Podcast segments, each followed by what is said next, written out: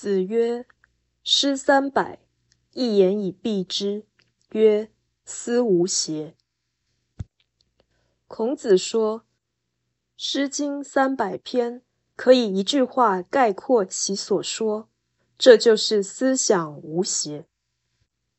这句话表示，《诗经》主要是美或情的表现，不是真或理的讨论，而思无邪。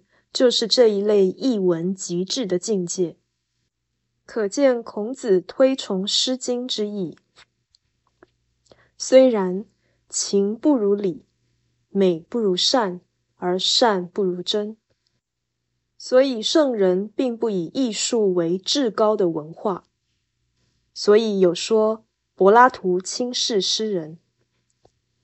孔子如果给人喜爱或重视《诗经》的印象，这其实是因为求道必须知晓一切，小事也必须了解。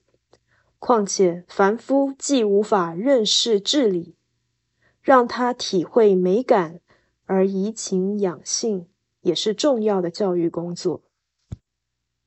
另外，这句话暗示人有恶性或原罪，常不讲理而滥情。所以，思无邪既有天真之情，也有自我克制的意思。